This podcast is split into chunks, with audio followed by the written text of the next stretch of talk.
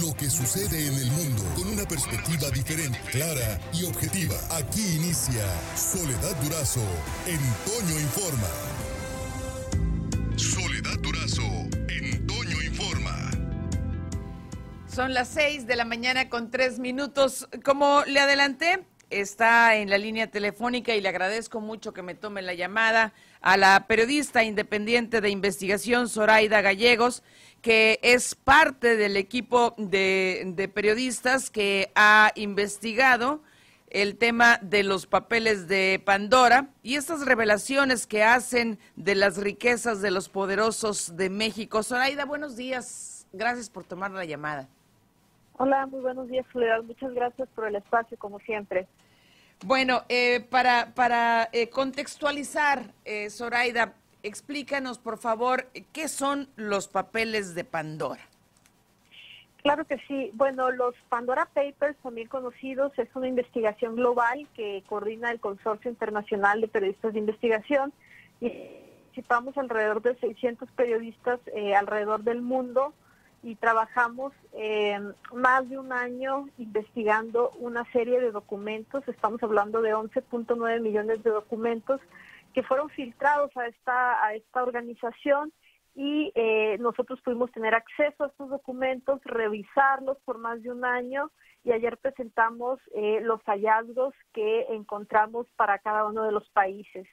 En el caso de México estamos hablando que nosotros encontramos alrededor de 3.000 eh, mexicanos que crearon una serie de estructuras offshore, eh, van desde empresas, desde fideicomisos o fundaciones, a través de las cuales llevaron parte de sus recursos para diversos eh, fines. Digamos que estas, estas estructuras que se crean en paraísos fiscales, el, el paraíso fiscal de, de las élites mexicanas es las Islas Británicas y usaron estas estructuras para comprar propiedades, para comprar obras de arte, yates, aviones, joyas, colección, seguros de vida, algunos de ellos para pagar menos impuestos por la baja tributación que priven algunas de estas jurisdicciones, ya sea para administrar sus fortunas o para resguardar su patrimonio eh, ante pues temas de inseguridad que se pueden vivir en México.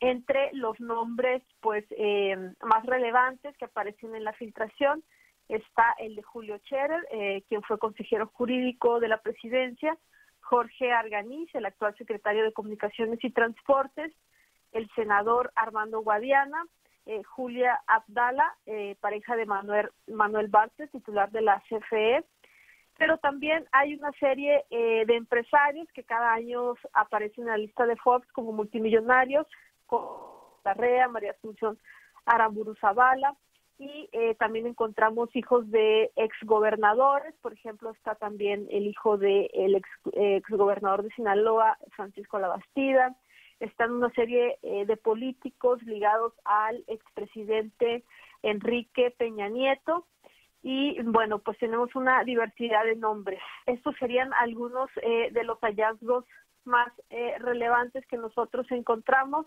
y eh, bueno una de las de las polémicas siempre en torno a estas estructuras es que eh, precisamente es el tema de la legalidad que son estructuras legales pero que digamos son estructuras son jurisdicciones donde priva el anonimato y eso pues en muchos casos puede dar pie a pues unas conductas ilícitas, ¿no? Por debido al tema de la poca transparencia y poca rendición de cuentas. Te, decía que ustedes para complementar la investigación buscaron la opinión de algunos señalados. Entiendo que eh, entre los que ya habló Julio Cherer, pues eh, dijo que eh, esto se remitía a su periodo previo a ser servidor público.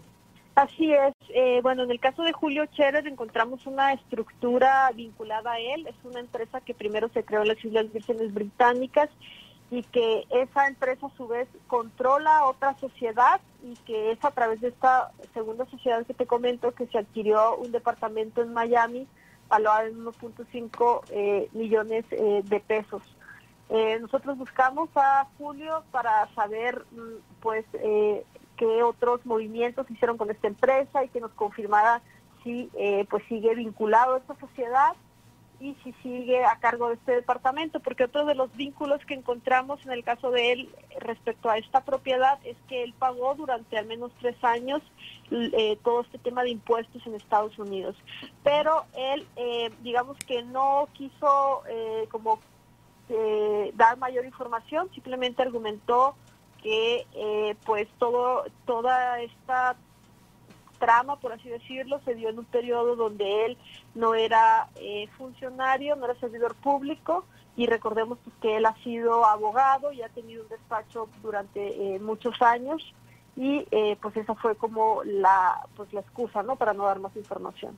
Y el secretario el secretario de comunicaciones el secretario de comunicaciones él sí confirmó él justo dijo que pues era una una estructura ya creada hace eh, pues ya bastantes años y eh, pues dijo que fue creada como parte de una estrategia financiera eh, pues de él para resguardar parte de su patrimonio y que sus recursos eran producto de su ejercicio profesional en el sector privado, pero que finalmente a través de esa estructura fue víctima de un fraude y que ya no pudo recuperar parte de su dinero.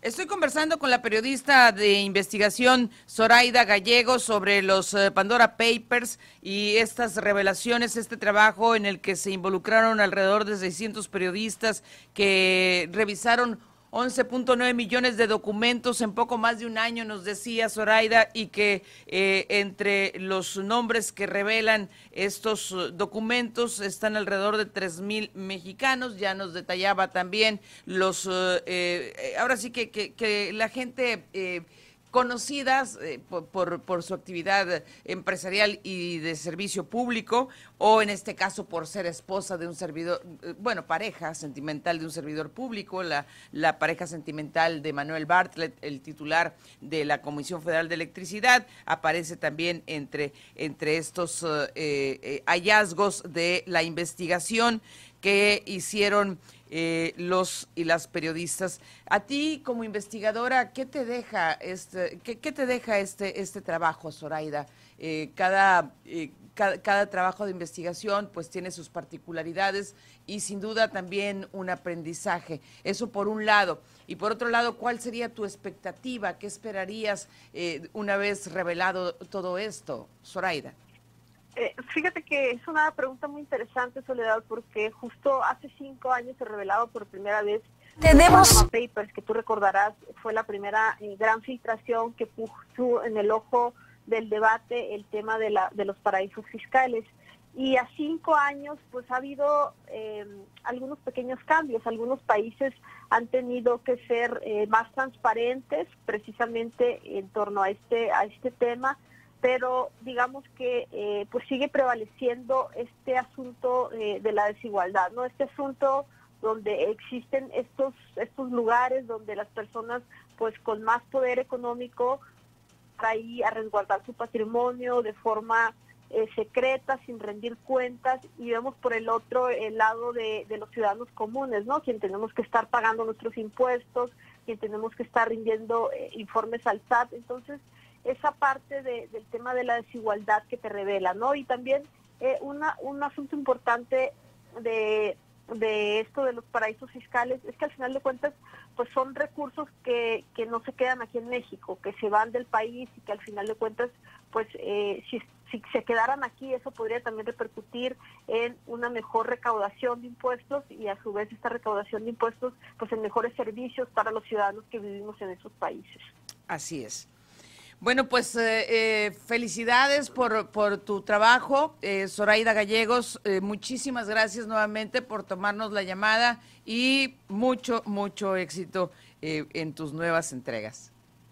Muchas gracias por el espacio y no dejen de leer estos trabajos en los medios aliados que participamos en México, que es El País, Proceso, la organización Quinto Elemento y Univisión. Muchas gracias. Gracias, eh, Zoraida. Efectivamente, ahí, ahí se encuentra toda la información.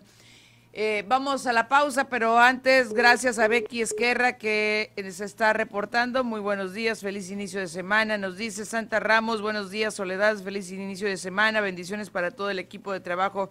Muchas, muchas gracias. Eh, nos dice que eh, nos dice Marco Antonio, a la pareja de Bartlett también la inculparon por tener casas de más Sí, bueno, este, eh, ya sabe cómo se las gasta Manuel Bartlett, ¿no? Eh, con todo un historial, pero ahí está. Y eh, qué nobles personalidades, dice, dice este Marco.